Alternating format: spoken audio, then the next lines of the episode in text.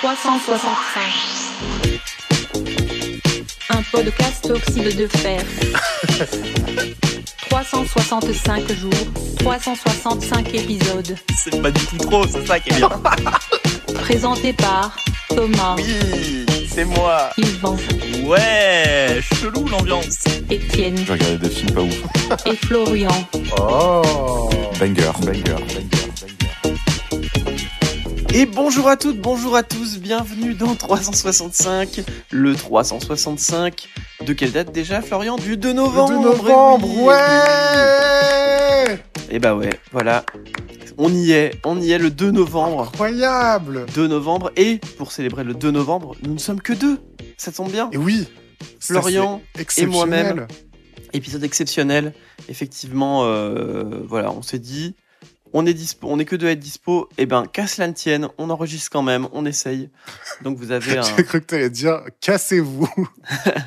non, donc vous avez un épisode exclusif, euh, oxyde de phare. Ah ça normalement, ça normalement les épisodes à deux, ce sera quand on aura un Patreon, ce sera les épisodes premium. Exactement, ça sera les épisodes premium que vous pourrez écouter euh, avec plaisir Profitez de surtout. celui-là gratuitement. Exactement, pour l'instant c'est gratuit. Bien sûr. Et n'oubliez pas, si c'est gratuit, c'est que c'est vous le produit.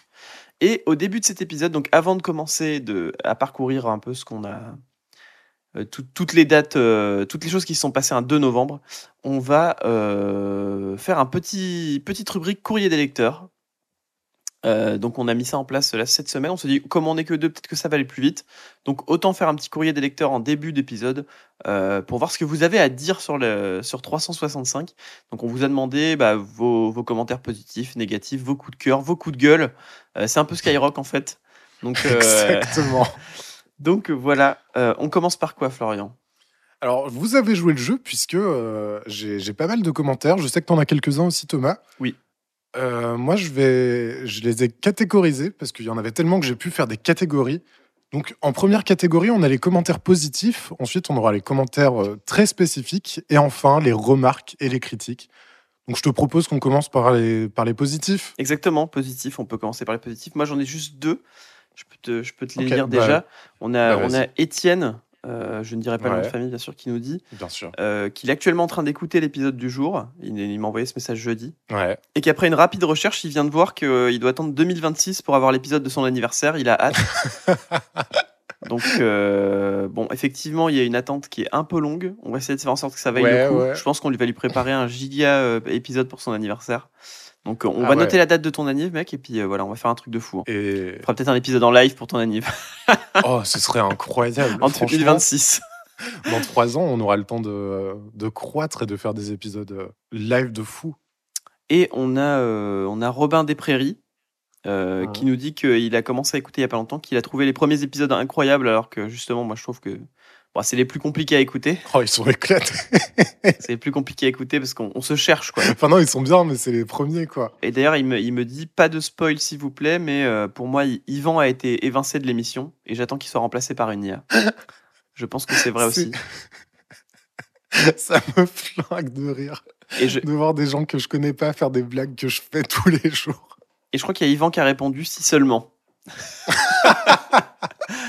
à la suite euh, dans, la, dans la conversation. Très bien Donc joué. voilà pour mes, mes petits messages positifs. Alors, pour ma part, euh, donc c'est pareil, j'ai pas forcément tout le temps les noms. Parfois, les personnes ont, resté, ont souhaité rester anonymes.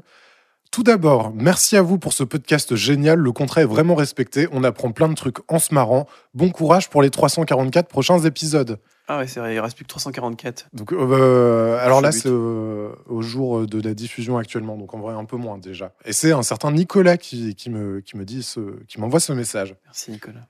Quelqu'un d'autre qui me dit Je croyais être vacciné des podcasts, mais maintenant j'attends chaque jeudi pour écouter le vôtre. J'ai l'impression de rentabiliser mes temps de transport en commun en apprenant des trucs. Merci à vous. Vous faites un travail d'utilité publique. Très sympa, Ça, merci c'est incroyable, c'est génial.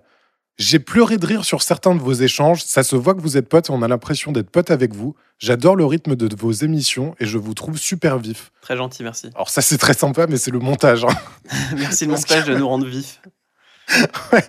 Il y a des fois, on est en mort, euh, on est en mort clinique, psychologique. hein. Bah, et puis pour le coup, le rythme, c'est un truc, ça, ça permet un peu d'en parler. euh, C'est un truc comme on enregistre à distance, il y a des gros moments de latence parfois et des moments où on se parle tous les uns sur les autres.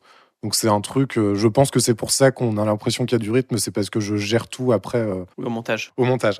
Et euh, donc ça, c'était une personne anonyme. Ensuite, j'ai Oriane qui a eu le Covid il y a pas longtemps et qui a juste dit GG Oriane. une phrase qui est euh, bah, qui va devenir officiellement notre euh, notre catchphrase.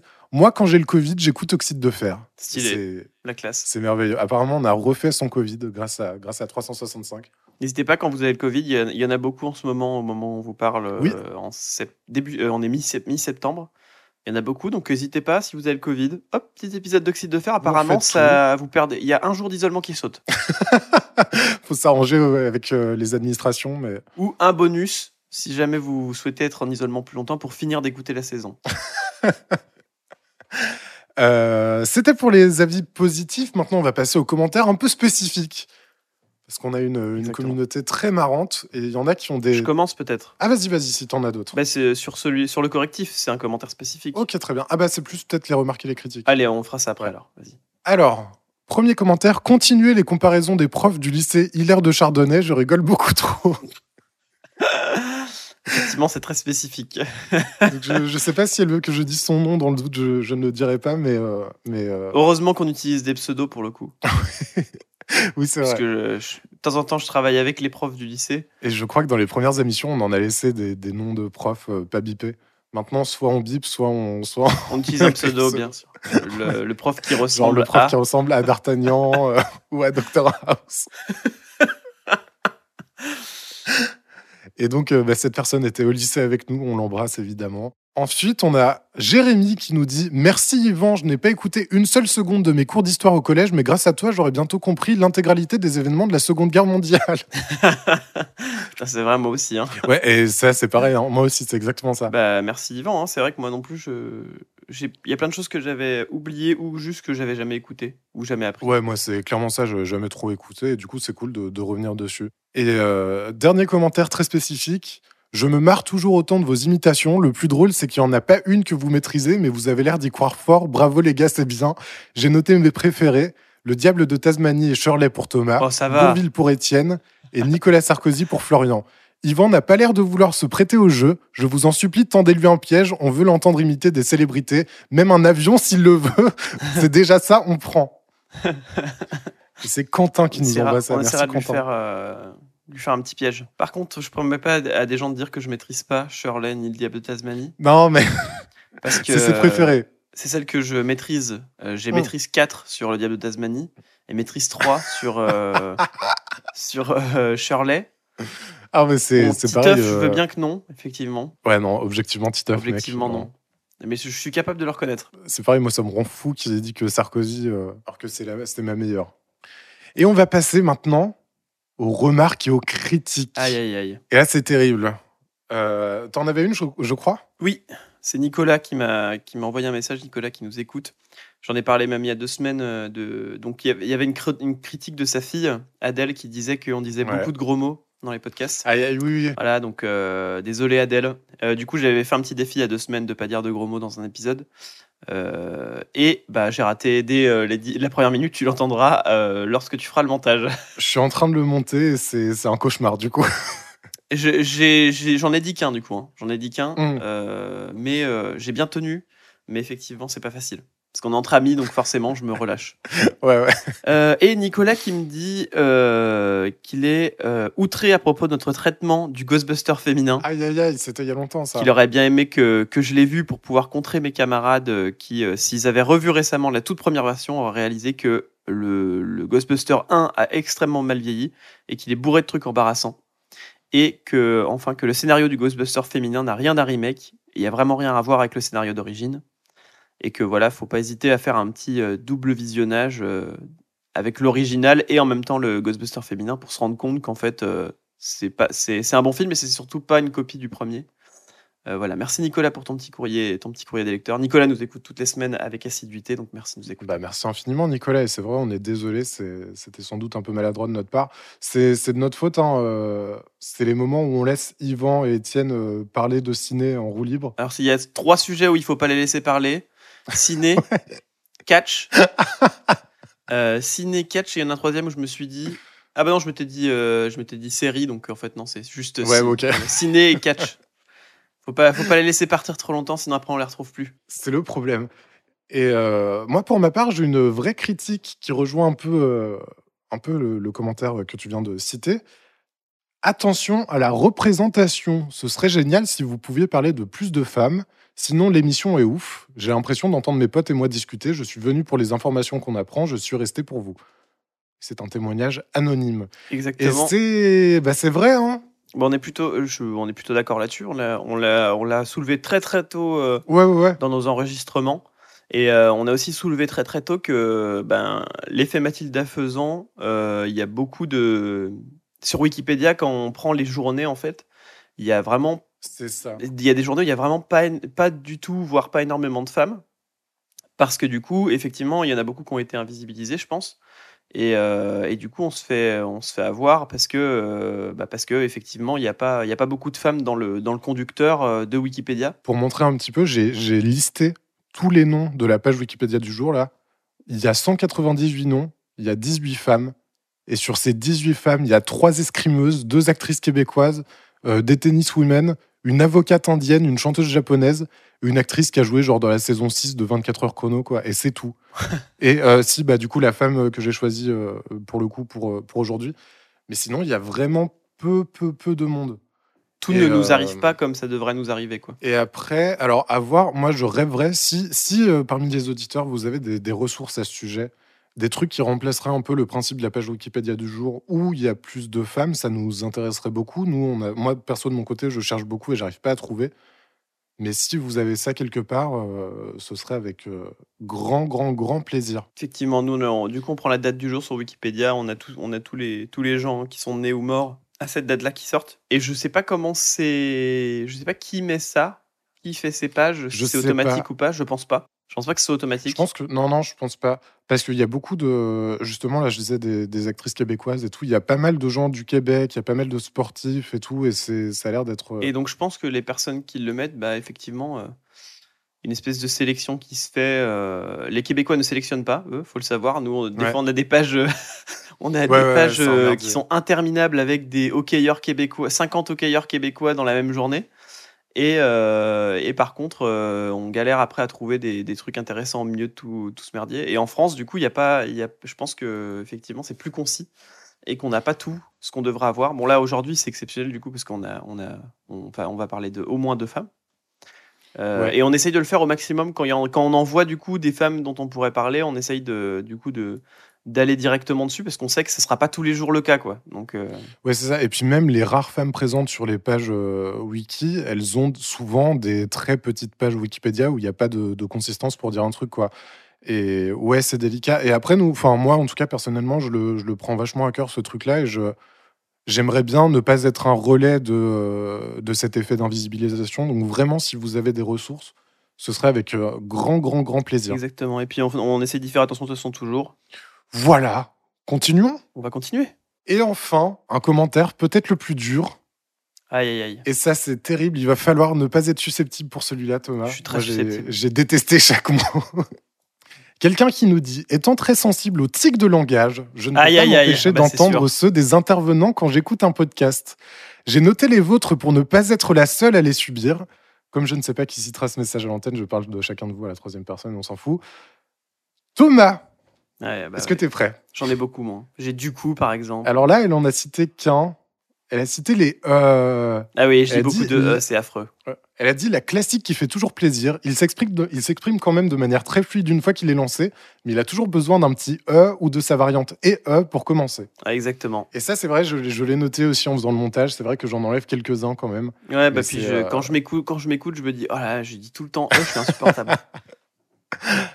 Ensuite, on a Yvan. Donc lui, il est, ça va, il est un peu euh, hors de tout ça. Yvan est exemplaire en matière de tics de langage, mais attention toutefois aux anglicismes. Il a l'air de bien s'y connaître en culture bah. anglophone, mais il a une certaine tendance à mélanger la langue de Shakespeare et celle de Molière. c'est vrai. Ça, c'est vrai. Étienne, c'est un truc que j'avais pas noté et du coup, j'ai réécouté une émission hier et, et c'est vrai. Le mot vraiment, il le dit vraiment 17 fois par phrase, c'est vraiment marrant. Ah putain, j'avais pas capté moi ça. Il fait ça. Et, et Florian, enfin, ça me, ça me rend fou. Il a un tic de langage par émission, au moins ça varie. J'ai quand même noté les adverbes en ment, absolument, notamment, complètement, évidemment. Point bonus si c'est du langage soutenu. J'ai noté de jolis intuitivement, distinctement ou encore promptement. Ce serait bien de calmer le jeu le plus durablement possible. Ah, mais t'es t'es un professionnel des adverbes. C'est vrai, T'as je fait suis un LV3 adverbe. professionnel. Exactement, putain. On dit beaucoup exactement aussi. Bah, et ben merci, voilà pour ce courrier des lectrices et des lecteurs. Merci Très- beaucoup à vous. Ça va, C'était pas- c'était pas très si marrant. méchant, effectivement, ça fait mal euh, parce que. Non, ça va. Mais ça va, ça fait pas si mal. ça va, je- J'en suis, moi, j'en étais conscient, donc ça va. Oui, oui, pareil. Je, je, je savais tout ça. Bah, merci Florian pour ce courrier des lecteurs. Bah, merci, merci à vous. Merci à toi et merci ça à fait vous. zizir, comme on dit dans le milieu. On recommencera peut-être une prochaine fois. N'hésitez pas à, à- à nous suivre sur euh, les réseaux pour être prêt la prochaine fois que ça arrive. Oxyde de fer podcast sur Insta. Voilà. Merci Florian. Merci Florian pour ce, ce petit rappel. Et bah, n'hésitez pas à nous envoyer un message dès que vous en avez l'envie, l'idée. Ouais. Et puis, euh, bah, en début d'épisode, si on a des messages à lire, on les lira. Merveilleux. Euh, donc, on va commencer ce voyage à travers l'histoire en 1734 avec la naissance de Daniel Boone, un explorateur américain. T'es trop chiant. Je l'ai pris juste parce qu'il s'appelle Daniel Boone et que ça fait Danny Boone. Putain. Ça me faisait rire, comme d'habitude. Je prends tout le temps euh, quand c'est des jeux de mots. Euh, à savoir qu'en tout cas, pourquoi il est, il est dans ce petit. En tout cas, par exemple, ça aurait pu être bien. Ouais, ça- Je dis tout le temps, je dis tout le temps en tout cas, et je dis tout le temps Moi, j'ai remarqué à savoir. à savoir que ouais, c'est des petits Ouais. pour euh, le temps Ouais, que ça, je sache où j'en suis quoi. Euh, Il y en a un autre que je dis tout le temps, je me rappelle plus. Je vais le retrouver pendant l'épisode parce que je vais le dire. Donc, lui, il a fait. euh, donc, il est célèbre parce qu'il a, il a colonisé et exploré ce qui est devenu le Kentucky, qui appartenait également à la France à l'époque. Ah, Euh, la Grande. Louisiane, ça faisait partie de la Nouvelle-France, mais les, les droits des Français ont été abandonnés à la couronne britannique euh, par la Ouais. cession de la Grande Louisiane par le traité de Paris de 1763. Et historiquement, après, ça, ça appartenait aux tribus amérindiennes, bien sûr. Ok, ok. Et lui, du coup, il a exploré le Tennessee, le Kentucky. Et euh, il, a colonisé, il a colonisé tout ça. Pas énorme. Et euh, il, a, il a visité aussi la colonie française de la Louisiane. Euh, voilà, je vais pas en parler en détail, mais Ouais. sachez que fait intéressant. Ah. Donc je vous ai dit, j'ai pris ceci parce que ça ressemble à Danny Boone. Ouais, vas-y, je t'en supplie. développe. Je vais faire le lien. Pour l'instant, je ne vois pas comment c'est possible. Il a fait, il a eu une, une série télévisée à son nom, Ah oui, ok. diffusée de 17 1964 à Ouais. 70, qui s'appelait Daniel Boone. Ouais. Euh, dans la musique, il est décrit comme un homme important portant une casquette en peau de raton laveur. Ok. Mais le véritable Daniel Boone n'a jamais porté un tel couvre-chef déjà. Donc euh, Boone, il a été représenté comme ça parce que Fess Parker, le grand acteur qui jouait Boone, était euh, connu pour son rôle de Davy Crockett dans la série éponyme. Mhm. Et donc du coup, ce gars-là, je pense qu'il mettait des chapeaux comme ça dans tous ces, dans tous trucs et du coup, tous ces persos, ils se ressemblaient. Ah. Euh, que Boone puisse être représenté comme Davy Crockett, autre pionnier américain, mais doté d'une personnalité très différente, témoigne de la propension des Américains à modifier l'image de Boone pour l'adapter au goût populaire. Et enfin, le comique français Danny Boone tire son nom de cette série Non. télévisée. Ah, mais d'accord. Ah, c'est C'est vraiment ça. incroyable. En fait, Danny Boone, il tire son nom de la série Daniel Boone, qui passait à la télé à l'époque où il était euh, petit. Donc, avec, euh, avec quelques années de décalage, il aurait pu s'appeler Thierry le Frondeur, quoi. Exactement, il aurait pu s'appeler Thierry le Frondeur. Bon, après, il s'appelait, il s'appelait Daniel déjà, mais euh, Il s'appelle Daniel Amidou. Euh, on va pas reparler de, de ses revenus qu'il cache. Mais en tout cas, Ah oui, merci à Danny. Boone. Euh, Merci Daniel et 1734, Danny merci Boone. Daniel Boone, merci les Danny. Et Merci. en Danny merci. Danonino aussi. je tenais à le remercier aujourd'hui parce que je l'ai jamais fait et euh, pourtant il a été important dans mon développement J'avoue. personnellement. En vrai, t'as raison, mec. Donc Allez, nous ça c'est écoute, fait, je coche. Danonino, Maintenant, le saut en parachute. on va parler de quelqu'un qui n'est pas un colonisateur mais qui est plutôt un présentateur. C'est Jean-Luc Reichmann, animateur Oh. français de télévision. C'est un agitateur aussi, un animal. Un Son nom est Jean-Luc Reichmann. Jean-Luc Reichmann. ça marche. Il est né à Fontainebleau, ce gars-là. Et surtout, c'est Ah bah, ouais. le GOAT. C'est le GOAT. Alors, toi, tu trouves que c'est le GOAT, Jean-Luc Reichmann Moi, je trouve que c'est un des moins pires en présentateur de jeu. Genre, il y, en a que- y en a plein que je trouve insupportables. Lui, je trouve que c'est un des moins pires. Et sache, sache que, attention, avant, avant de dire quelque chose, c'est l'animateur numéro 2 préféré des Français ces 30 dernières années. Ça m'étonne Sur les 30 dernières années, c'est le numéro 2. Il a euh, 26,8% des voix. Et c'est qui le premier? C'est un gars, un gars insupportable, par contre, pour le coup. C'est Nagui. Euh. Ah putain, ouais, 25,6, bah, je le déteste. Suivi d'Yann Barthès, Christophe de Chavannes, Vincent Lagaffe. Et Jean-Luc Reichmann, il devient numéro 1 pour les femmes et les moins de 30 ans. Ok. Voilà. Putain, la vache. Et Ruquier, il est où, au juste? Parce que. euh, Florian à la recherche, euh, à la recherche de Laurent. Euh, Je sais pas. J'en ai aucune idée. Parce que bon, là, on a cité le top 5, il est toujours pas là. Je trouve ça un peu bizarre quand même. La gaffe est devant, la honte. Juste la honte. J'avoue. Je comprends rien de toute façon à ces trucs-là. moi. Non, mais c'est. Cette année, ils disent que c'est Stéphane Plaza le numéro 1. Et Reichmann est toujours deuxième et Nagui est descendu en 3. D'accord. Ah, cher. Et il n'est pas dans le top 15, euh, Laurent Ruquier, malheureusement. Ouais, c'est trop grave en fait. Et devant lui, il y a par exemple Michel Simès. Il présente encore des trucs, Michel Bah, Simès, sérieux? Ouais, je crois qu'il fait encore des documentaires des fois. Ouais, ben, il va se calmer tout de suite, il va laisser sa place Avec, à, à avec Laurent. Adriana Carambeu.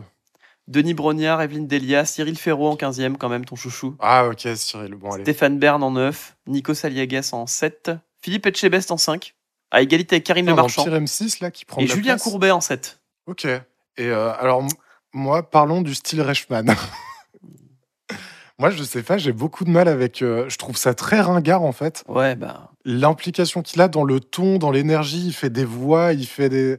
Mais tu sais, tout le principe de la question co, la question in, tu sais, il Ouais. fait que... que des grosses caricatures tout le temps. Et je sais que c'est pour donner du rythme. Et en vrai, on s'en rend compte, euh, c'est trop con, hein, mais genre, quand on anime un podcast, bah, tu sais, t'as un ton de l'animateur et tu, tu mets une certaine énergie et tu dis Ouais, des trucs d'une manière dont tu le dirais pas dans la vraie vie. Lui cabotine. Et ouais, euh, et du coup, je suis peut-être un peu coupable de ça aussi quand, quand j'anime des podcasts, mais en vrai, je trouve que c'est à l'extrême et je trouve que c'est un côté très désuet. Et après, je crois qu'il vient de la, euh, notamment du doublage, donc euh, ça expliquerait Ouais, ouais, il peut-être cela. Il a doublé. voix euh, avant, euh, Il a fait des voix off. il, il a, il a doublé dans Porco Rosso, par exemple, Ouais, c'est ça. de Mi- Miyazaki. C'est ça. Et ça. il a fait des jeux de. Il a fait des voix de jeux vidéo aussi pour des jeux de football. Euh, FIFA 98, euh, Oui, oui, FIFA voilà. 99 2000. Aussi, si vous écoutez les doubleurs, bah, y a Jean c'est Jean-Luc Reichmann. Incroyable. En télévision, il a présenté euh, bah, Les Amours de 95 à 2000. Et oui, Et après, ça a repris plus tard et il a continué à le présenter jusqu'à euh, ce que.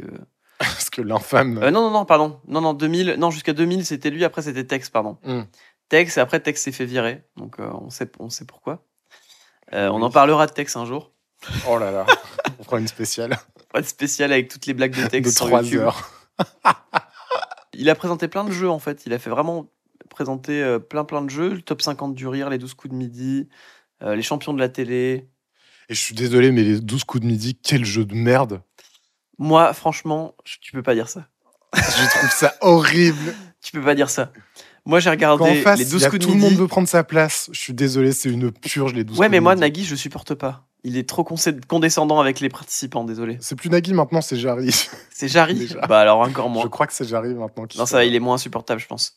Euh, Ouais, et puis il y a eu Laurence Boccolini aussi. euh. C'est vrai.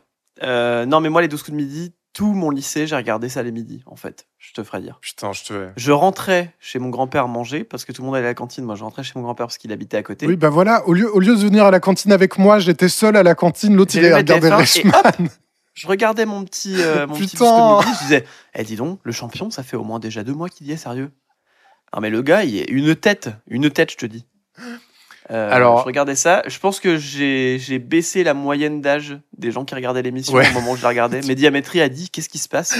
D'un coup, la moyenne d'âge est redescendue à euh, 78 ans au lieu de 82. Non, mais en vrai, je vois, je vois un peu l'esprit. Je pense que c'est le genre de truc que tout le monde peut regarder en famille, aussi bien le jeune lycéen que, le, que les grands-parents. Ouais, bah puis euh, voilà, c'était. euh, moi, je trouvais ça sympa. C'est surtout que mon grand-père regardait le midi, donc du coup, je regardais avec lui. Ouais, bah voilà, c'est ça. Et j'ai bien kiffé. En tout cas, sachez qu'il a pratiqué le karaté, donc allez pas lui chercher les ennuis. Pendant 10 ans, à haut niveau. bah. hein, à haut niveau. Je tiens à le dire. Léo Mattei, hein, le, le boss, t'as pas envie qu'il te colle un pain Ouais, il a fait euh, Léo Mattei dans un téléfilm euh, euh, TF1, c'est ça? Euh, ouais, bah c'est une série de téléfilms. J'ai l'impression que. Enfin, c'est même une série maintenant, plus ou moins. Ouais, Léo. J'ai l'impression que c'est un truc très récent, alors qu'en fait, maintenant, ça va faire 10 piges que c'est. Depuis 2013. Ouais. Ouais, voilà, c'est exactement 10 piges. Euh, et il a joué dans deux épisodes de Joséphine Ange Gardien. Bravo à lui en tout cas. Énorme. Et dans Navarro, on parlait Oh de- je parlais de Navarro il y a deux semaines. Ah oui ou il y a une semaine, je sais plus. Et ben, il a joué dans Navarro, saison 3, épisode 10, n'hésitez pas à aller voir. Euh, il jouait Marceau. Génial. Quelqu'un dont la vie ressemble aussi à un épisode de Navarro, c'est Mesrine ou Mérine, je Oh sais pas là comment on dit, qui est Je sais abattu. jamais comment on dit. Moi non plus, je sais jamais. Euh, qui est abattu en 1979 vers la porte de Clignancourt ou de Oh, c'est Saint-Ouen, vers chez moi. en périphérie de Paris. Et euh, Jacques Mérine, je vais dire Mérine, je crois que ça se dit Mérine. Ouais, je crois que ça se dit plutôt Mérine. C'est pseudo, c'est l'homme aux mille visages, euh, le Robin des Bois français. Euh, donc c'est un gars qui a, euh, qui a été ennemi public numéro un Oui. au début des années 70. Euh, vol à main armée, enlèvement, évasion. Et surtout, c'est un gars hyper charismatique. Ouais, c'est surtout ça. C'est un gars hyper charismatique, ouais, c'est surtout ça, et qui fait que bah, les médias, en fait, ils raffolaient de cette histoire aussi, parce que le gars était, euh, il était intéressant, quoi. T'avais envie de suivre Ouais, ouais, ses aventures un peu. T'avais presque l'impression que c'était un, un acteur de série, quoi. Et puis, le de- il est devenu une personnalité au point qu'il s'adressait lui-même aux médias, alors qu'il était soit en train de. Il venait de, de s'évader d'une prison, soit qu'il venait de, braquer quelque chose. Et je crois même qu'il a écrit un bouquin pendant, euh, il a écrit un cette période-là. Un ou deux Euh, même. Il a écrit L'instinct de mort en, quatre- en 77. Ok. Il a écrit Coupable d'être innocent en 79. le truc que j'ai appris, pour ceux qui ont déjà vu, euh, putain, j'ai vraiment des trucs de vieux, je suis désolé, mais en- dans les années Ouais. 80, Inspecteur la bavure, avec Coluche et Depardieu, Oh, euh, le personnage interprété vu par Depardieu, c'est un pastiche de, Ouais, ok, de Mérine, je ok. savais pas. Euh, De toute façon, c'est un peu cet esprit euh, Lupin, euh, Mérine, vieux, vieux voyou français avec plein de charme. Exactement. Vous pouvez aller regarder les films. Il y a beaucoup de films sur Mérine, euh, notamment euh, le diptyque de Jean-François Richet, L'instinct de mort et l'ennemi public numéro 1, avec Vincent Cassel, euh, Depardieu, Gérard Lanvin, Cécile de France. Donc il y y, a du- il y a du beau monde, que des gens qui sont cancel aujourd'hui. Et non, non, c'est pas vrai. En tout cas, il y a plein de films sur lui, donc n'hésitez pas à aller voir. Plein de, je suis sûr qu'il y a eu un On de la te raconte sûrement sur sur Mérine sûr. aussi. J'ai pas regardé, mais je suis quasiment sûr. Il n'y a même pas besoin de confirmer Vous pouvez aller regarder. C'est un gars, c'était euh, c'était c'est un criminel quand même, hein, mais euh, mais voilà, son histoire est hyper il y intéressante. eu- Il y, a eu des meurtres euh, lors de ces braquages. Et pour vous dire, juste, si, si ça vous intéresse, allez regarder de loin la page Wikipédia. À chaque ligne, il y a soit le mot évasion, braquage, meurtre. Et la page est énorme. C'est incroyable de se dire, putain, quelle vie. Il a eu aussi une, une carrière, du coup, euh, au Québec, euh, où il a été arrêté, où il s'est évadé plusieurs fois. Il a fait des braquages, il a, eu, il a commis des, des, des assassinats. Il a été aussi considéré comme l'ennemi public numéro un là-bas. Et euh, ouais, c'est très marrant. Bah, juste euh, juste un malade. Juste, juste le goat. Exactement. Donc Mérine, un gars qui a fait des, des, des braquages, tout comme Michael Jackson, qui a braqué Oh là le. Star System avec son single Thriller et son vidéoclip en plein jour des morts, deux jours après Halloween américaine. Il sort Oh. Thriller, la Ah, je savais même chanson pas que c'était après euh, Halloween. et le clip. Euh, bah voilà, chanson de fou. Moi, tu te Oui, souviens bah, euh, quand t'as vu Thriller pour la première fois ou pas? Moi, je m'en souviens. hein. Euh, je pense que c'était devant ma télé sur une chaîne de clips. euh, Ouais, exactement. bah oui. Sur une chaîne sur de clips euh, qui 17, diffusait quoi. genre les années 80. Ouais, c'est ça. Et je me souviens effectivement que ça m'avait marqué euh, aussi bien la chanson que le clip. euh. Un peu flippant quand même, hein, quand j'étais gamin, moi. Et surtout avec l'esthétique un peu euh, masque, avec de la fourrure un peu dégueulasse, euh, avec la 3D, avec les éclairs. euh, C'est, c'est... Et surtout, Ouais, c'est un mood quoi. clip gigalon. Même, euh, donc, nous, Oui. on avait la version courte à la télé, généralement, on avait la version euh, la plus courte. Mais il était déjà long parce que quand il commençait, il n'y avait pas forcément de la musique tout de suite. Tu avais le, Ouais, un petit ça. bout d'histoire et tout. Et euh, ensuite, tu avais la musique. Mais en vrai, il dure, je crois, un- quasiment un quart d'heure, il me semble, le clip. hein. Un quart d'heure, ah ouais, à ce point? 13 minutes 42. 13 minutes 42, Ah putain, la vache, ah, je me complète. rendais pas compte. Bah, je crois que j'ai jamais regardé en entier alors. J'ai vu la version complète, ouais, effectivement, c'est un peu long. Mais euh, c'est tout un mini-film, quoi. C'est un. Ouais. Typiquement le genre de truc qui me rendait ouf à l'époque quand j'avais qu'un euh, lecteur MP3 et que je voulais télécharger de la musique et tout que du coup je faisais un YouTube tout MP3 dégueulasse et qu'il y avait que la version clip Aïe, aïe, qui aïe. durait euh, qui durait 7 minutes avec des, des parties euh, des parties parlées et pas la chanson complète, ça me rendait fou. Je crois que ça a été produit par Quincy Jones aussi, euh, comme tout l'album, il me semble. Ouais, ça il me, il me semble. Ouais, je suis quasiment sûr. Quincy Jones, un génie bien sûr. Quand il est sorti, euh, ouais, carrément. génie de la production musicale. Quand il est sorti, il a été présenté au cinéma. Il y avait des célébrités de fou dans la salle qui sont venues voir le truc. Eddie Murphy, par exemple, Prince était dans Ah la ouais. salle. Putain, Diana incroyable. Ross, Warren Beatty. Et euh, le public a été a ovationné le, le film. Et il y a euh, Eddie Murphy qui a, qui a insisté pour que le film soit rejoué. Et du coup, ils l'ont remis au début, ils l'ont rejoué. Ah oui. Il a dit Non non non non non non non non. Bon, alors là, ce que vous venez d'entendre, c'est un long bip, mais, euh, mais vous pouvez vous douter de ce qui s'est passé. J'ai imité Eddie Murphy, voilà, je suis désolé. Ça, c'est à cause de Shrek. J'imitais l'âne de Shrek, d'accord? J'imitais pas Eddie Murphy. Bien sûr, bien sûr. L'âne En tout cas, le clip, quand il est sorti, il a fait augmenter à fond les ventes de Thriller, euh, Ah ouais? contribuant à faire l'album le plus vendu de tous les temps. Hmm. Selon John Landis, Cela a été une surprise pour tout le monde, sauf Michael. Pov, cela est une surprise pour tout le monde. Apparemment, Michael, il- c'était pas une surprise pour lui. Donc, euh, pour moi, grosse tête, Ok. Michael. Ouais, bah, gros, grosse tête, j'avoue, gros cerveau. Euh, du coup, album le plus vendu de tous les temps, Thriller, c'est quoi euh, le top 5 pour toi? Ah, ah. Euh, d'album? Ouais. De Michael Jackson ou d'album Dur, euh, non, de, de tous les temps. Oh putain Chaud. Ouah, hein la vache Il y a peut-être un petit Prince, non? Non. Il y a du rock, hein, quand même. Euh, Ah, il y a du rock C'est quoi rock Euh. Bah, les Beatles, sûrement. Non, même pas. Non Ah, peut-être un truc hyper commercial, peut-être ACDC, genre. Ouais, exactement. Deuxième, c'est Ouais. ACDC, Back in Black, 50 millions d'exemplaires la vendus. Sachant que c'est le deuxième, le premier, c'est Thriller avec 70 millions quand même. hein. 20 Ok, millions de plus. hein. Ouais. Troisième, c'est Pink Floyd, Dark Side of the Moon, Ouais. 45 à 50 millions. Ensuite, on a Whitney Houston avec The Bodyguard. Et un Ah, truc que je connais pas, je pense que tu connais toi, Meatloaf, Ah ouais? Bat Out of Hell. Bah écoute, 43 millions d'albums vendus, donc je connaissais pas du tout. Putain, incroyable. Ensuite, on a les, on a les Eagles, on a les Bee Gees, Fleetwood Mac et Shania Twain. Ok, putain, la vache. Ah, je m'attendais pas à ce, à ce classement. J'avoue que instinctivement, je pensais que les Beatles c'était au moins top 2, Euh, top les 3. Beatles, bah écoute, je les vois même pas dans. Ah si, si c'est bon, je les vois dans euh, dans le top euh, un peu plus bas. Ils sont à 30 millions pour Goodbye Yellow Brick Road. Mais ils sont en dessous, euh, ils sont trois fois en dessous Michael Jackson. Parce que Michael Jackson est encore deux fois devant avec euh, Dangerous et Bad. Il y a Céline Dion Ah qui est devant les Beatles aussi. Ah non, pardon, One des Beatles, il est à 31 millions, il est juste au-dessus d'eux. Ok. Il y a Dirty Dancing qui est à 32 millions. du coup, l'artiste, c'est artiste divers, parce que comme c'est la, Ouais, la ouais. bande originale du film, bah, il y a plein de trucs différents. Et les Beatles sont encore, encore au-dessus avec Sgt. Pepper's Lonely Hearts Club Band. Donc en fait, ils sont euh, 1, 2, 3, 4, 5, 6, 7, 8, 9, 10, 11, 12, 13, 14e. 14e ouais. Devant Ok. Adele, Led- euh, juste après euh, Adele, Led Zeppelin. Et c'est quoi ton rapport à Michael Jackson? Bah, euh, moi, j'ai eu un rapport euh, compliqué, puisqu'au début, j'adorais. Ouais. Michael Jackson, j'ai écouté vraiment beaucoup quand j'étais euh, au collège. Mm. Jusqu'à sa mort, où euh, du coup j'ai commencé à pas mal me renseigner sur lui. Et, Ouais. Et j'ai acheté un livre à Nose. Aïe, aïe, aïe. Oh putain. oh putain, oh les livres de Nose. J'ai acheté un livre de, à Nose sur lui. Je me suis dit, Avec ah, trop bien, jaune. découvrir la vie de, de quelqu'un que j'aime bien et tout. Et euh, en fait, c'était une enquête d'un journaliste sur euh, ces faits de pédophilie, de pédophilie aggravée. Et où du coup, Ah il y a oui, des trucs oui, oui. très précis en plus. Donc j'étais au collège, dans euh, la cafette pendant l'étude. Et euh, je lisais euh, les atrocités qu'il avait potentiellement commises euh, et les témoignages de, de procès. Et, et Ah je, je- je pétais un plomb. Et je sais pas pourquoi je surlignais des trucs aussi dans le livre. C'est le premier livre où j'ai surligné des trucs, mais pour aucune raison. J'ai surligné des passages. Je pense que en fait, ça me, ça me choquait tellement qu'il ait fait ça, ce gars, qu'il soit toujours aussi connu, que j'ai surligné les atrocités qu'il a fait. Oh putain, le témoignage de la femme de ménage, faut trop que je le garde ça. Que je m'en rappelle. C'était exactement ça en plus. Bah, bah, je comprends, moi. euh, En vrai, Michael Jackson, Depuis, j'écoute plus. je. euh, Ok, du coup, t'écoutes plus du tout, ça t'a vacciné.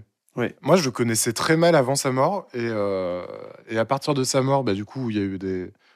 de la surmédiatisation de tout. Et j'ai commencé à plonger dedans. Donc, moi, c'est un peu l'inverse. J'ai commencé vraiment à sa mort.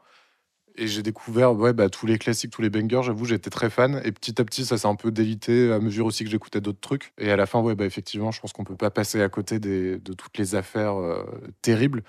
Mais euh, si on sépare consciemment l'homme et l'artiste, ouais, l'artiste est, est incroyable, évidemment.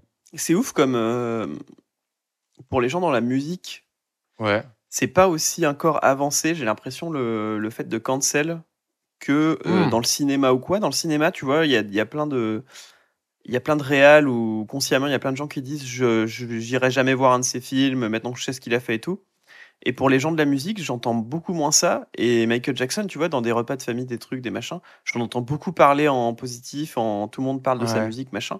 Mais euh, pas grand monde euh, revient sur ça, alors que là, pour le coup, euh, tout le monde est au courant. Oui, là, c'est complètement admis par tout le monde. Ouais, c'est vrai. Et c'est dingue comme on passe à côté parce que bah, c'est le King of Pop, voilà, c'est un pauvre gamin qui a été maltraité par ses parents parce que machin, parce que bidule.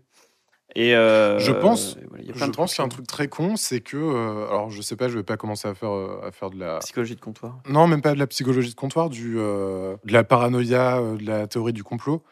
Mais il y a peut-être un peu de lobbying de la part des, des maisons de disques. Parce qu'en fait, un album, il se vend pas qu'une fois comme un film qui est distribué une fois et après en vendu en DVD. un album, il se vend toute la carrière de, de Oui. l'artiste et même après sa mort. Donc je pense qu'il y a intérêt à toujours redorer le blason de, de l'image de la personne, toujours refaire des documentaires, ressortir des trucs pour, euh, pour célébrer la gloire de l'artiste. Et de leur vivant aussi, bah, vu qu'a priori, ils, ont, euh, ils vont sortir un truc tous les 2-3 ans jusqu'à la fin de leur jour. euh, je pense qu'il y a peut-être un peu de ça.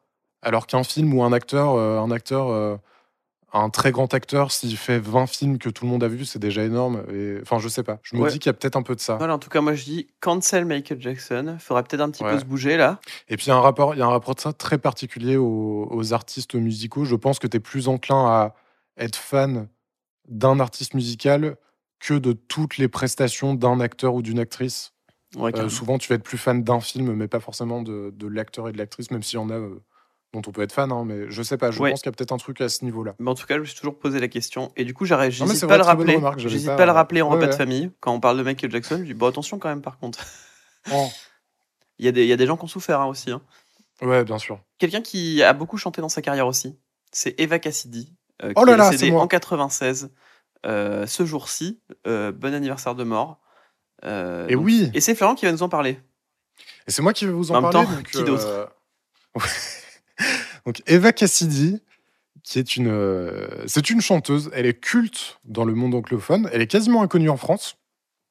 Il y a une raison pour ça, c'est parce qu'elle n'a pas vraiment été diffusée euh, de, son vivant. euh. En fait, aucune maison de disques européenne s'est vraiment emparée de sa discographie avant il y a quelques années. C'est tout récent, je crois qu'il y a eu une, réédition de la part d'Universal qui a sorti l'un de ses disques très récemment, ça doit être peut-être en 2018. Et aussi, elle a jamais joué en Europe, donc euh, ça fait qu'il n'y avait, pas forcément de pont qui pouvait se faire euh, facilement entre sa discographie et l'Europe et, la France. Donc c'est pour ça qu'on la connaît très mal, voire pas du tout. Elle, euh, joue et elle chante dans un mélange de jazz, de blues, de folk et de pop. Et c'est génial de s'intéresser à elle parce que ça se fait de manière super euh, morcelée et segmentée, petit à petit. En gros, si tu veux t'intéresser à Eva Cassidy, il suffit pas de taper son nom sur Spotify. Si tu fais ça, tu vas trouver plein de trucs. Mais si tu veux aller plus loin, il faut creuser. Et bah, plus on creuse, plus on déniche des pépites. Et ça vaut vraiment le coup, des pépites. Pépite Zor. Tu dis qu'elle euh, qu'elle est morte le 2 novembre 96, c'est vrai. En fait, elle avait 33 ans. Elle meurt le 2 novembre 96. Et à cette époque, personne ne savait vraiment qui elle était, puisqu'elle n'avait sorti que trois albums, trois petits albums, dont un live. Et, euh, et à part ça, elle avait apposé sa voix à quelques projets d'autres artistes. Et en fait, elle aimait surtout faire des reprises. Elle aimait beaucoup reprendre les, grands classiques, donc euh, Les Feuilles Mortes de Prévert, euh, What a Wonderful World, Fields of Gold de Sting sur la partie plus contemporaine. Elle n'était pas forcément très intéressée par le business, donc c'est pour ça aussi que, les gens ne la connaissaient pas, même au moment de sa mort. Pas vraiment, en tout cas. Elle jouait dans des bars et dans des clubs. C'était une, artiste qui, qui faisait des reprises, qui faisait quelques compos personnels, qui jouait dans des bars et dans des clubs. Et elle était quand même très très connue à Washington, mais quasiment qu'à Washington. Et petit à petit, euh, sa discographie a un peu explosé hors de Washington, mais est restée très localement aux États-Unis. Moi, je voudrais citer euh, un album qui date de 87, qui s'appelle Method Actor, qui est euh, vraiment inconnu. Euh, donc l'album s'appelle Method, Method Actor, le groupe s'appelle Method Actor, et en gros, c'est un projet sur lequel elle a posé sa voix. Donc elle a, enregistré, toutes les voix. C'est quasiment impossible de le trouver en entier, à part si vous achetez le CD. Moi, perso, j'ai fait une playlist sur YouTube avec les chansons qui sont disponibles. Donc il en manque trois, mais si vous voulez avoir une idée, il y a, une playlist qui existe sur YouTube. Si vous tapez Method Actor Full Album, euh, je sais pas quoi, Eva Cassidy. L'album est trop bien. C'est un mélange de, euh, folk, euh, de pop, limite un peu de rock. Euh, c'est pas son projet principal, elle, met juste les voix, mais c'est vraiment euh, très cool à entendre. C'est les années 80, euh, t'as des gros solos de guitare qui sortent de nulle part, et puis elle, a une voix magnifique. Et la plupart des commentateurs s'accordent tous à dire qu'elle a une voix à la fois intemporelle, pure, cristalline, et en même temps rocailleuse quand elle veut.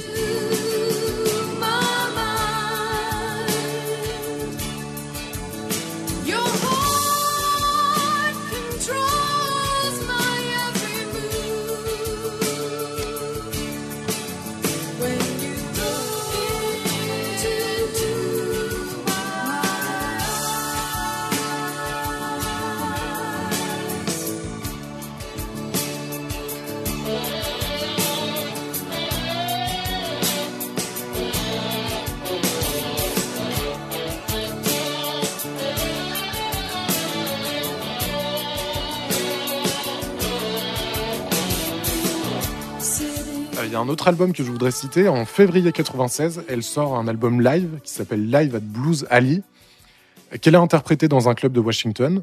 Je vous invite à l'écouter. On entend le public, c'est de la folk, c'est du euh, guitare-voix pendant une heure. Vous écoutez ça un matin de week-end pendant l'hiver, pendant que vous faites le ménage, vous allez voir, c'est incroyable. C'est euh, c'est tendre, c'est élégant, c'est intimiste, c'est chaleureux. C'est un petit plaisir euh, très spécifique pour moi parce que j'adore cet esprit vieux bar américain dans lequel on joue de la folk. Euh, moi, perso, je suis fan de Bob Dylan, de Dave Van Rank, de la folk des années 60, un peu ambiance Inside Lewin Davis. Sauf qu'il n'y a pas beaucoup d'enregistrements de cette époque-là. Et là, euh, du coup, l'album de février 96, Live at Blues Alley, on a, on a un écrin de cet univers, mais avec un enregistrement beaucoup plus récent et de meilleure qualité. Et c'est euh, bah, foudroyant comme c'est beau. On écoutera en faisant le ménage. Ouais, exactement. Ou euh, baladez-vous dans votre ville euh, en hiver quand il fait un peu froid et écoutez ça, vous allez voir, c'est, ça réchauffe. Et malheureusement, elle meurt la même année, donc en 96, après avoir délivré cet énorme banger à l'âge de 33 ans, l'âge du Christ. Le 2 novembre, j'avais un mois et cinq jours. Et en fait, elle meurt d'un, cancer de la peau, d'un mélanome qui a mal, euh, bah, qui, qui, qui allait pas bien, quoi. Elle meurt d'un cancer de la peau. Et donc, euh, elle meurt euh, quasiment sur le champ. Et depuis ce jour, sa famille, ses amis et des producteurs se sont associés pour faire publier ses chansons dans des albums posthumes de compilation. Donc, il y a toutes les prises possibles issues de tous ces passages en studio qui sont réutilisés. Je vous recommande notamment l'album Songbird, qui est sorti en 98. Donc, euh, voilà, avec ça, si vous écoutez Method Actor, Live at Blues Alley et euh, Songbird, ça vous donne déjà une, une très bonne idée de qui est Eva Cassidy. Et euh, ça vous donne une bonne, une bonne idée de, de cette personne vraiment euh, artiste sublime et, et géniale. Parti trop tôt. Merci Florian, j'irai écouter euh, en marchant dans Châtenois en Bresse l'hiver. Super.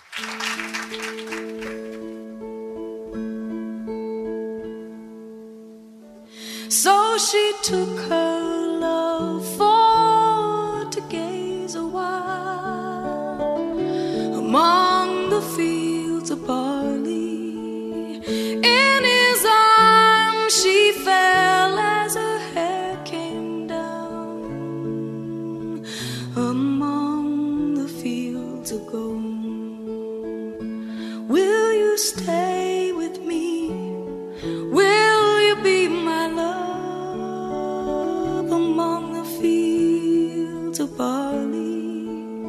And you can tell the sun in his jealous sky when we walked in fields of gold. Euh, désolé, mais en fait, ça m'a fait penser à autre chose quand tu, quand tu as parlé de, de ces problèmes Ouais. de, de peau, c'est ça? Ouais, c'est ça. On a oublié de parler de la Cancer de la tache de vin de Jean-Luc Reichmann. Oh putain Oh merde Ça m'est revenu. J'ai écouté toute ta chronique avec beaucoup d'intérêt et à la fin, j'ai pensé à Jean-Luc Reichmann. Ah merde Bon bah vas-y, je t'en supplie. Jean-Luc Reichmann, il a une tache de vin. On a oublié de le dire. Et pendant sa carrière, il a, il a camouflé au début. Euh, pendant les amours, il l'a Avec du camouflé avec du maquillage. Et il avait fait une mise en scène Tout pour faire le coming out de, la- de sa tache de vin. Moi, je m'en rappelle parce que j'étais devant la télé quand c'est arrivé. J'étais jeune. Ah ouais? Oh putain, incroyable. Bon, je me rappelle, je regardais avec ma mère Les Amours. Ouais. Vraiment la meilleure enfance. Bah génial. Et, euh, et en fait, il y a Jean-Luc Reichmann juste avant l'émission qui discute avec quelqu'un, euh, ou je crois que c'est un truc dans le genre, il discute avec quelqu'un. Et d'un coup, il y a une fausse explosion, Ok. Non et du coup, bah, sa tâche apparaît, euh, la fumée s'en va, et il fait. Il pousse la fumée, et sa tâche apparaît euh, sur son visage comme si c'était à cause d'une explosion qui avait eu lieu sur le plateau qu'il avait sa Ah tache de vin. c'est génial. Et, euh, et moi, j'y ai vraiment cru. Je me suis dit, il y a vraiment eu une explosion, et du coup, il a vraiment à ça à cause de l'explosion. Ça craint le pauvre. On dirait, Jusqu'à on très dirait tard. un happening de zen. Ouais, c'est ça. Mais jusqu'à très tard, j'ai vraiment cru qu'il l'a vu à cause d'une explosion sur les Ah, amours. c'est trop marrant. en vrai, c'est génial comme manière euh, un peu détournée de, Exactement. de, de reconnaître Mais c'est ce qui fait un petit peu son, son charme maintenant. ok, bah, il regagne des points dans mon estime. euh. Désolé Bon à, à Eva Cassidy, du coup. Non, mais il n'y a pas de gâché son souci. moment. c'est- très drôle. Ça nous donne un message de tolérance, surtout cette histoire de tache de vin. Bien sûr. Et en 2001, c'est l'adoption d'une déclaration universelle de l'UNESCO sur la diversité culturelle. Ah Euh, oui, oh là là. Je voulais juste lire un extrait. Bien sûr. Elle énonce notamment que Source d'échange, d'innovation et de la créativité, la diversité culturelle est pour le genre humain aussi nécessaire que l'est la biodiversité dans l'ordre du vivant. En ce sens, elle constitue le patrimoine commun de l'humanité et doit être reconnue et affirmée au bénéfice des générations présentes et des générations futures.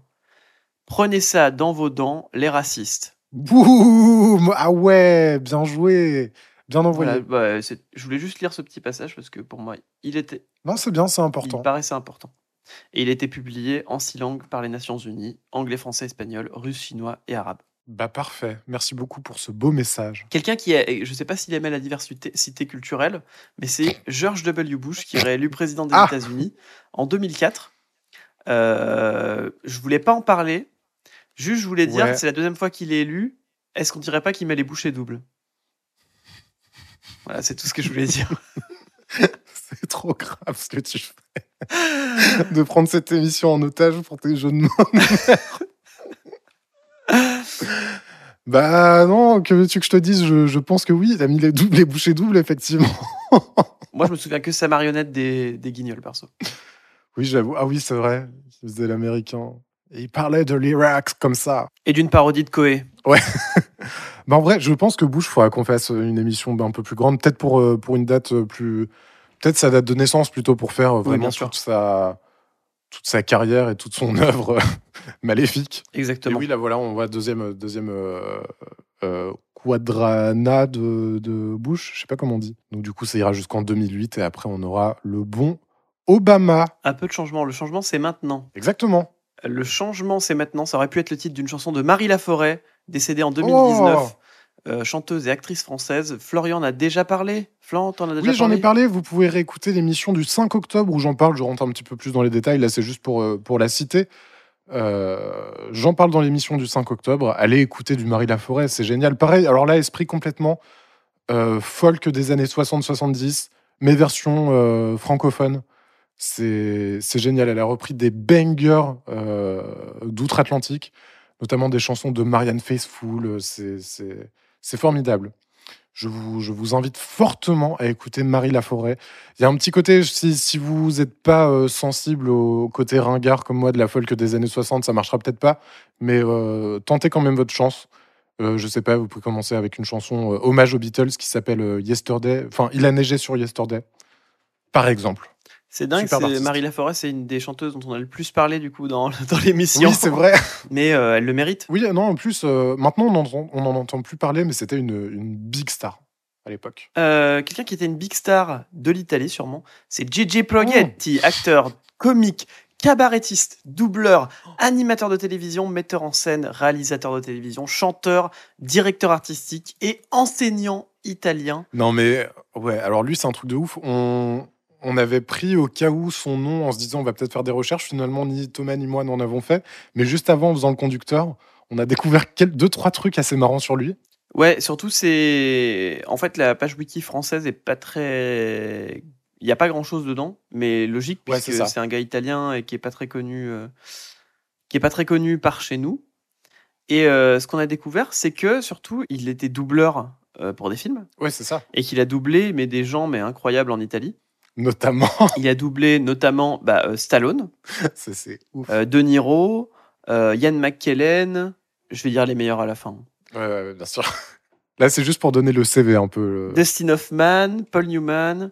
Qu'est-ce qu'il a fait d'autre? Sean Connery, Anthony Hopkins, Non, mais par, ouais, par contre, c'est Kevin hallucinant. Costner. Et il a aussi doublé des goats français.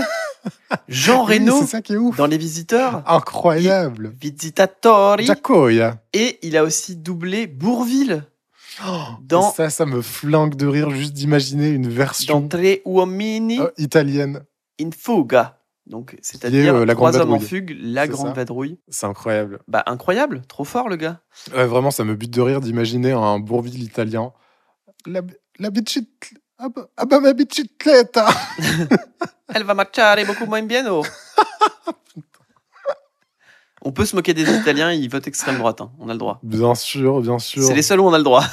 Ce n'est pas du racisme, ce n'est que de la xénophobie, messieurs, dames. Exactement. Après, il a fait, il a fait plein de choses. hein. Franchement, c'est un gars, euh, il a fait un milliard de trucs. Bon, sa page Wikipédia est écrite en italien, du coup, je vais, je vais pas la traduire en temps réel. Mais il a une filmographie de ouf. euh, Ouais, ouais, beaucoup de télévision. Euh, il a chanté, il a fait des albums, euh, il a fait euh, beaucoup de doublages, il a dirigé des doublages aussi. Voilà, c'est. N'hésitez pas si vous lisez italien à aller sur sa page Wikipédia et à regarder un peu tout ce qu'il a fait. Le gars est assez impressionnant. C'est un artiste de cabaret comme on n'en fait plus, et il est décédé. Ouais, c'est ça, en fait, c'est du 2020. cabaret, donc c'est. euh, c'est. euh, Attends, je viens de capter un truc esprit- par contre. Ouais. Décès de novembre. Ah oui, il est né et décédé le même jour, ok. Ah, incroyable. Il est né le 2 novembre 40 et il est mort le 2 novembre 2020 à Rome. Donc euh, le gars euh, Oh, putain, il, n'a pas bougé. Il a... assez concis. Et euh, ouais, c'est ça. Une vie assez concise. J'espère que c'est son épitaphe. Mais euh, ouais, du coup, c'est- s'il est né en 40, ça veut dire qu'il avait 20 ans dans les années 60. Donc c'est l'esprit musical euh, avec des artistes qui faisaient tout. Ouais. Donc c'est pas étonnant qu'il ait un CV comme ça Ce qui est plus rare. de, de cabarettiste, de, de comédien, d'artiste. C'est génial. Mais en vrai, ça me, ça me plaît trop. Je pensais pas qu'on avait parlé de lui vraiment. Ce qui est plus rare en France, parce que c'est vrai qu'aux États-Unis, tu as beaucoup d'artistes qui font de la musique, de la chanson, etc. Des Ouais. acteurs. C'est moins cloisonné que nous, tu vois. Où Bah, en, des- France, en France, pour le coup, tu avais ça vraiment dans les années 60-70 avec des, euh, je sais pas, même Guy Bedos, tu vois, peut-être plus euh, du côté humoriste. Ouais, des gens qui faisaient du café-théâtre, qui faisaient du musical, et ou qui faisaient un peu de, un peu de musique, un peu de ci, un peu de ça. euh, ça, ça existait. C'est vrai que maintenant, c'est plus cloisonné. À part Elise Moon Euh, qui a fait de la bossa nova. euh, Ouais, à chaque fois, il y a, ils se prennent souvent des tacles euh, quand, quand ils tentent. Ouais. euh, Alors que franchement, quand on aime la bossa nova, l'album d'Elise Moon de bossa nova, je pense qu'il est pas mal. En vrai, en vrai, pas tellement. Je l'ai écouté. euh, bon, c'est- moi, j'aime pas la bossa nova, c'est c'est- donc euh, donc je me dis, bon, c'est de la bossa Ouais, bah, nova. bah, moi, j'adore la Et je bossa pense que les nova. vrais connaisseurs voient. euh, je pense que les Ouais, bah. connaisseurs voient l'arnaque. Oui, oui, effectivement. Mais bon, c'est tout. Eh bien, on a fini pour euh, on a fini pour euh, les, les événements. On va parler des jeux vidéo rapidement. incroyable. On va parler en 2004 de la sortie de Killzone. Euh, J'ai rien à dire dessus, mais je sais que c'est un jeu. Moi non plus. En connu. plus, là, c'est dommage, t'es avec la mauvaise personne pour les jeux vidéo aujourd'hui. C'est pas grave. En 2004, j'ai SmackDown vs Raw sur PlayStation 2, le jeu qui m'a fait découvrir les jeux de catch. Euh, en fait, les, les jeux de catch, euh, comme les jeux de sport, c'est hyper spécifique parce que moi, j'ai j'aime pas du tout le sport, mais j'ai découvert plein de sports euh, via les ah, jeux. avec les jeux de sport. Genre, je jouais, j'ai joué à FIFA alors que j'aimais pas du tout le foot, mais le jeu était tellement bien que j'y jouais. Euh, j'ai joué à, à NFL, qui est un jeu de football américain, alors que j'en ai Ouais. rien à faire du football américain. Je connaissais même pas les règles. Euh, mais grâce au jeu, du coup, je m'y suis intéressé un petit peu à l'époque où j'y jouais. Et euh, pareil, le catch, euh, je, je connaissais même pas le catch quand j'ai commencé à jouer Ah ouais au jeu de catch, au jeu de catch avec mon frère. Et c'est après qu'on a commencé à regarder le catch avec mon frère. Ah putain, trop marrant. Quand il y a eu le deuxième âge d'or du catch, bah, dans les an- au début des années 2000, euh, quand j'étais en, en primaire, collège. Et voilà, c'était des, c'était des purs bons jeux euh, pour, euh, pour se taper dessus et pour exploser des manettes, bien sûr, comme des, des énormes, euh, des énormes hommes qu'on était. Juste des hommes, c'est comme ça que ça se construit, que ça se construit la, max- la masculinité. Ah, Exactement, en putain. jouant. C'est comme ça que ça se construit la. C'est comme ça que ça se construit la, max- la masculinité. Tu Putain laisseras tout, tu laisseras tout. Non.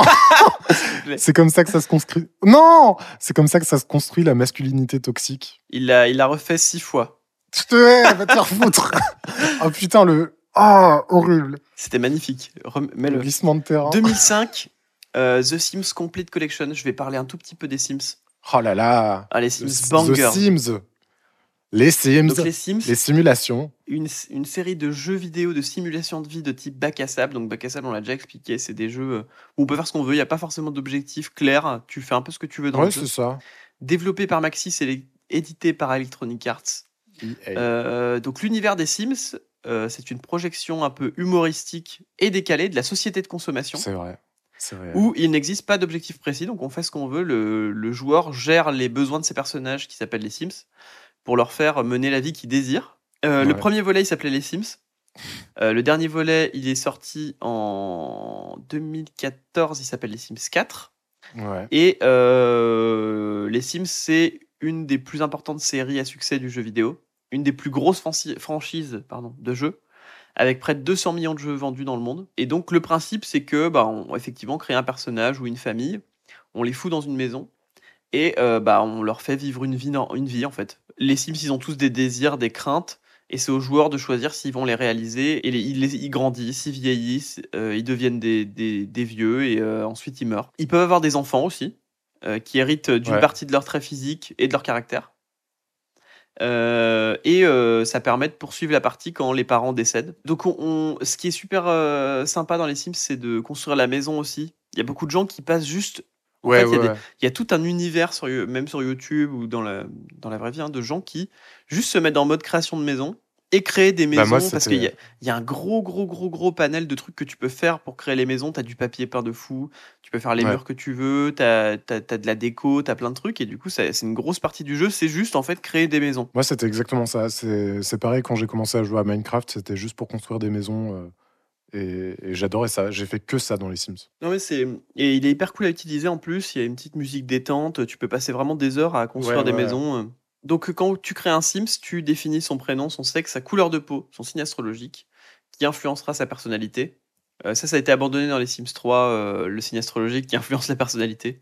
Et du coup, ils parlent un langage, les Sims. Et oui, le Simlish, euh, dans le jeu, le Simlish, bien sûr. une langue imaginaire créée par euh, Maxis, du coup, pour la, la Ouais. série des, des jeux. Et c'est dans les Sims 2 qu'elle devient importante, c'est là qu'on l'entend vraiment le plus. Et c'est une langue, euh, en fait, qui mélange plusieurs langues. Ah, ok, c'est pas juste du. du... Alors, c'est une langue inventée, hein, mais elle mélange Ouais, ouais. quand même, elle a quand même des inspirations de plusieurs langues. Ok, d'accord. Pourquoi ils ont fait ça? Parce qu'ils se disaient, si les gens ils comprennent ce que disent les Sims, si on utilise des langues réelles, les phrases elles vont finir par devenir répétitives parce qu'on va pas, on va pas les enregistrer 50 fois en les disant différemment. Et euh, surtout, si on fait une langue qui n'existe pas, on n'a pas besoin de le traduire en 50 langues différentes. Ouais, en fait. ouais, C'est-à-dire qu'on met la même version pour tout le monde et puis c'est tout quoi. Euh, et c'est ce qu'ils ont fait et bah c'est trop fort en fait parce que effectivement il n'y a pas eu besoin de traduire, on n'a pas besoin exactement de savoir ce qu'ils disent, on s'en fiche.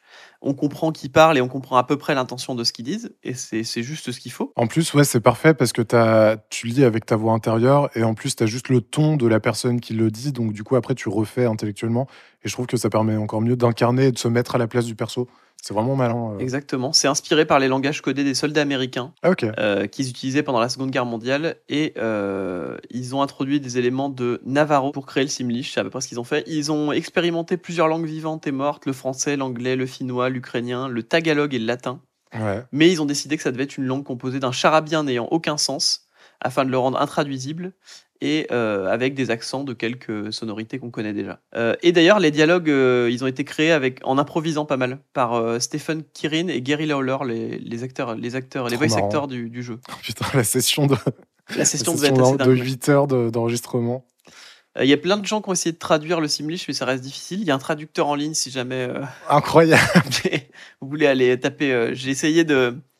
J'ai voulu faire une chanson en Simlish pour vous te la chanter Ouais. là, mais en fait, il n'y a pas assez de mots euh, qui ont été euh, traduits, donc en fait. euh, Genre, Oxide, par exemple, il, il connaît pas. Non. Robbie Cocker, d'ailleurs, directeur audio des Sims, il a dit que le motif le plus courant d'appel au service après-vente d'Electronic Arts, ça concerne la langue des personnages du jeu que les joueurs croient être mal configurée. Ah, incroyable. Ah, c'est trop marrant. Il y a encore des gens qui, croient- qui appellent en disant bah désolé mais mes Sims ils parlent une langue que je comprends pas Ah, comment putain, ça se fait? C'est c'est où le français? C'est ouf. Euh, moi, juste, je, peux, je me permets, pendant que tu parles du Simlish, j'en place une pour les versions Simlish de chansons qui existent dans les Sims. oui il y a Carset Headrest qui a fait une chanson Sims Oui, exactement. Mon, mon groupe préféré qui, qui, qui a fait une chanson intégra- intégralement en Simlish. Il y a du Katy Perry aussi. C'est vraiment très marrant d'écouter des chansons très connues en version Simlish, interprétées par les artistes originaux.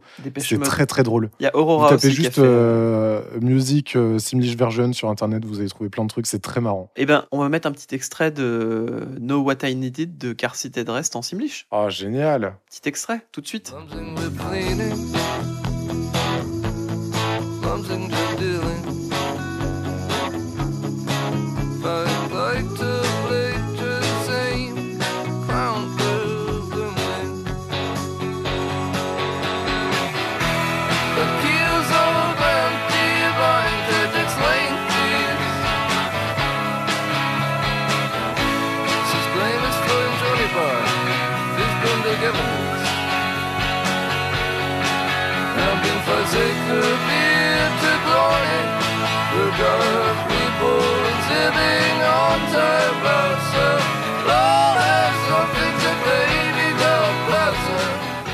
le jeu, il aurait pu avoir un autre nom parce que Will Wright, le, le créateur, il a pensé à l'appeler Dollhouse parce qu'il voulait vraiment faire euh, une maison Ouais. poupée.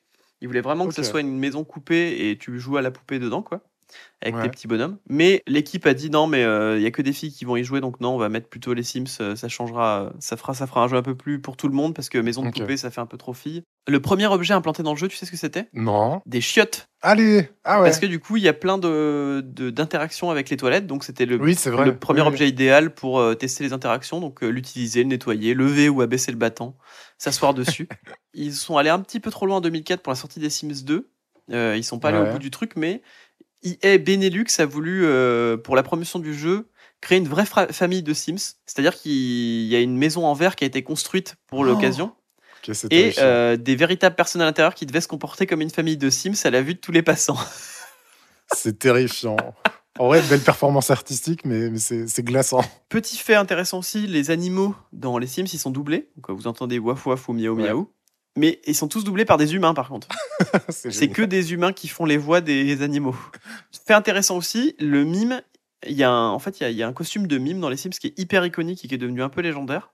Ouais. Euh, il y a beaucoup de mimes dans les Sims et je me suis toujours demandé pourquoi. Et en fait, c'est que quand il est sorti en Chine, le jeu, il y a, on peut avoir des différentes carrières euh, pour, pour nos Sims. Et il y avait la carrière de criminel.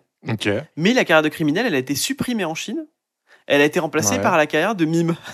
Ah, trop marrant. Et le, du Genre coup- le truc le plus neutre possible. Exactement. pour, euh, Et le costume et le personnage, du coup, sont devenus iconiques de la franchise. Qui voudra devenir hors la loi alors qu'on peut devenir le meilleur mime de tout le pays? Et euh, dernière chose sur les Sims, l'histoire qui, a, qui est à l'origine des Sims, c'est que Will Wright, il a, il a perdu sa maison dans un incendie et il s'est dit, mais en fait, euh, toutes ces choses qu'il y avait dans ma maison, qui étaient des petits objets, des trucs comme ça, ça avait une valeur vraiment forte pour moi, même si ça n'a pas forcément une valeur euh, pécuniaire de fou. Ouais. Et euh, du coup, quand il a racheté euh, tous ces objets pour habiller son, sa nouvelle maison après le traumatisme de la perte de sa maison à lui, il a vraiment choisi tous les objets de sa maison avec soin pour dire bah, c'est des choses que je vais avoir peut-être toute ma vie dans ma maison avec un peu de chance. Donc, il, et il a trouvé ça super amusant en fait de chercher de sa déco, de, de façonner sa maison. Et du coup, il s'est inspiré de ça pour euh, simuler le processus de construction des, ma- de- des maisons des Sims. Trop marrant. Euh, il s'est servi de son expérience de la perte de sa maison pour se dire, mais en fait, c'est hyper important tout ce qu'on met dans notre maison. Donc, euh, j'aimerais bien créer un jeu où on fait une maison et on la personnalise. C'était juste ça au début des Sims. Il n'y avait pas d'histoire de ouf. simulation de. Ok, et c'est donc après, ça vient c'est vraiment son- de la construction de maison. C'est ça. Et il travaillait déjà dans un studio de jeux vidéo, donc il développait ça de son côté, juste fabriquer une maison, euh, mettre des petits trucs dedans, etc. Et lui, il voulait juste qu'on mette des persos dedans et qu'ils vivent leur vie tout seuls. C'est-à-dire, on les regarde vivre et euh, on n'interagit Ouais, pas dessus. Et juste, on change leur maison quand on a envie. Et, euh, et c'est le studio qui a dit, mais il y a peut-être autre chose à faire. Et ils lui ont dit non au début. Lui, il a continué à le développer de son côté. Et au bout d'un moment, ils ont dit, ah, c'est peut-être intéressant en fait. euh, si on contrôle les persos, ça peut être sympa. Et ben, ils ont bien fait puisque euh, c'est devenu un succès de fou. Ouais, bah clairement. Pour la suite, 2010, Dragon Ball Ragging Blast 2. Euh, tous les Dragon Ball, j'en parle à chaque fois puisque c'est des jeux qu'on a poncé avec Étienne et, et Florian. Non, pas moi. Euh, c'est pas le plus fou. Avec Étienne et Yvan, pardon. Yvan. C'est pas le plus fou, mais il est sympa. Et 2017, Call of Duty World War 2. Euh, les Call of Duty, c'est pareil. Quand j'étais au lycée, c'était les jeux que j'achetais tout de suite et je jouais en, en ligne avec, euh, avec certaines personnes du lycée. Pas toi. Si, bah, je Avec me toi, en souviens. écouter, on va se gêner, mais Je me souviens que je suis allé une fois chez chez toi moi. au lycée, tu m'as fait jouer à. tu veux qu'on mette la photo? Oh, Non, non, jamais de la vie. Il y a une photo démoniaque euh, qui Photo démoniaque de lui avec un casque en train de jouer à ça. Et, Et je euh, tiens à dire que j'ai fait un 360 et que c'était bluffant, sachant que j'avais jamais joué de ma vie. Très bluffant, ouais. J'étais, j'étais, euh, j'étais sur le cul. Et enfin, les films. En 1960, Oui. on a La vérité de Clouseau et Psychose. Euh, Psychose, euh, FDF, film de fou. Oui, film de fou. Euh, la vérité de Clouseau, je l'ai pas vu, mais j'ai envie de le voir. J'ai envie de me faire une rétrospective Clouseau. Pas vu non plus. C'est celui qui avait, euh, qui avait réalisé Le Corbeau. On en a parlé dans une émission précédente. 1973, Le privé de Robert Altman. Euh, pas vu. Pas vu du 1981, Métal Hurlant. Bah, c'est Étienne qui nous met tous les films intéressants, donc Ouais, euh, ouais, ouais. la majorité on les a pas vus. Malheureusement. 81, Métal Hurlant. 88, Pelle et le Conquérant et Willow. Willow, par contre, je sais ce que c'est. J'ai déjà vu. euh, Ah, j'ai jamais C'est le film sur. euh, C'est un film de fantasy, tu sais, avec le personnage principal, c'est un, c'est un nain. Et je crois qu'il y en a un qui, re- qui est ressorti là récemment ou qui doit ressortir, je sais plus. 2005, euh, History of Violence. Euh, 2011, La source des femmes, on connaît pas du tout. Et Intouchable. Intouchable, on connaît tous, bien sûr. Intouchable. Intouchable, je me rappelle euh, à l'époque, je l'ai vu au ciné. Et ben Intouchable, je ne l'ai jamais vu. Tu l'as jamais vu? Non, Euh, Moi, jamais après, j'étais vraiment. euh, 2011, je- pff, j'avais quoi, 12 ans de moins? Ouais, j'étais euh, dans l'adolescence. Ouais. Où en fait, euh, je l'avais trouvé bien, mais comme tout le monde aimait, je disais quand même que c'était un peu nul. Ok, je vois. Euh, alors que maintenant, je suis sûr que je le verrais au ciné, je me dirais, bon, c'était bien, c'était bien, c'était cool, Ok, c'était rigolo. D'accord. Mais moi, je me souviens que c'était plutôt marrant. euh, J'avais trouvé ça bien. Puis il y avait quand même une bonne morale, même si c'est c'est la morale à Oscar, un peu en mode euh, voilà, euh, Oui. tout le monde il est beau, tout le monde il est gentil. Mais euh, mais c'était cool en vrai. C'était cool. Moi, j'avais Ok. trouvé ça sympa. 2016, c'est pas le film du siècle, hein, mais c'est c'était c'était Ouais, rigolo et attendrissant. 2016, Mr. Wolf et la folle aventure de Max et Léon. Euh, le film Putain, du celui-là, je l'ai vu. Moi, je l'ai vu Le aussi. seul que j'ai On a vu, eu le c'est- film les de deux que j'ai Débilos. vus, c'est Psychose et, et, euh, Et la folle aventure de Max et Léon. Même et film. Max et Léon. Et ben en vrai, j'avais pas détesté du tout. J'avais trouvé ça très marrant. euh, Max Moi et non Léon. plus, contrairement à leur deuxième film qu'ils ont fait il y a pas longtemps que j'ai pas du tout Ouais. aimé. Celui-là, je l'ai trouvé très bien. Ouais, non, vraiment, euh, si, si vous voulez regarder un truc euh, con pendant qui dure 1h20, euh, bonne comédie française, euh, Puis réussir à faire une comédie d'époque un peu euh, comme ça euh, de nos jours, Ouais. c'est fou. c'est très marrant, très original, très, très Ah sympa. putain. Ouais. Sur le film sur 2022, il y a, il y a un film qui s'appelle X. Et du coup, je savais pas ce que Ouais. c'était. Je me demandais si je l'avais vu ou pas. Donc j'ai tapé film X dans Google. Et du coup, je suis, je suis vraiment devant, euh, voilà, uniquement des sites pornographiques. Euh, X. Ah oui, ok, je pense que c'est d'action, film d'horreur de A24, je crois. Euh, Ah, d'accord. Il me semble Ah, que c'est un bah, film d'horreur d'A24. Ouais, c'est ça, A24. Apparemment, c'était très sympa, mais je ne l'ai pas vu non plus avec Jenna Ortega. Mais, mais voilà. Et Kid Cudi. Ok. Voilà pour les films. Voilà pour les films. Et on va passer au dicton. Et oui, les petits dictons. Va, C'est la fin de l'épisode. C'était pas mal ce petit épisode à deux. Oh bah oui, c'était très bien, c'était super ce petit épisode. Euh, donc, pour les prénoms, on souhaite une bonne fête aux Victorins, aux Oh là là, ils sont Victoriens, nombreux. aux euh, Victorians et leur équivalent Oh. féminin aussi, Victorine, Victorina et Vittorina. Et aussi, on souhaite une bonne fête aux Agape et aux Agapius. Hum. À chaque fois, j'ai l'impression que c'est des trucs Agapé. inventés. hein. Non, ça doit exister. Agapius, t'as déjà rencontré quelqu'un qui s'appelle Agapius, toi? Non, pas personnellement, mais je suis sûr qu'ils existent. Euh, Bonne fête aux Malachis, Ouais, pareil. aux Martiens, C'est leur fête. mais avec un C, pas un T, hein, Ah merde. comme Marcel. Tu vois. Et au Martien. Ah, stylé. Ah, c'est chaud quand même. Marciano. Tu t'appelles Martien, euh, En vrai, Martien, je trouve ça un peu stylé. on se fout un peu de ta gueule quand même, à l'école. Oui, sans doute. Euh, dicton du jour pour finir cet épisode. Le jour des morts, ne remue pas la terre si tu ne veux sortir les ossements de tes pères. Oh la vache D'habitude, on a tout le temps des dictons paysans. Ouais, mais là, entre là, crochets, version- voire aussi zombie d'origine vaudou. Ah ok, d'accord. Je pense que c'est- Mais là, du coup, c'est la version dark euh, Halloween. euh. Et ben voilà Bah oui, merci beaucoup. Merci à tous. À la semaine prochaine, le 9 novembre. Ne remuez pas la terre si vous voulez pas sortir les ossements de vos pères. À bientôt, à la semaine prochaine avec plus de deux personnes, je pense. Oui, sans doute plus que deux personnes. On espère que cette version-là vous aura plu, cette configuration-là vous aura plu.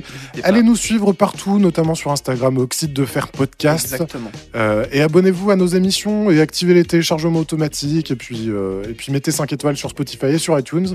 Merci beaucoup, très bonne journée. Au revoir. Bon, 2 de novembre. Salut. Ouais.